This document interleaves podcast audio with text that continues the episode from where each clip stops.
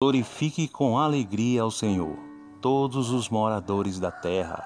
Sirvam o Senhor com alegria, mentalizem o seu poder e cantem músicas de gratidão e louvor. Tenha certeza que o Senhor é Deus. Foi Ele quem nos fez e não nós mesmos que nos fizemos. Somos seu povo e filhos da sua casa. Entre em oração com gratidão e em suas preces com louvor. Louve e diga palavras bonitas envolvendo o seu nome, porque o Senhor é bom e a sua misericórdia é eterna e a sua verdade dura de geração em geração.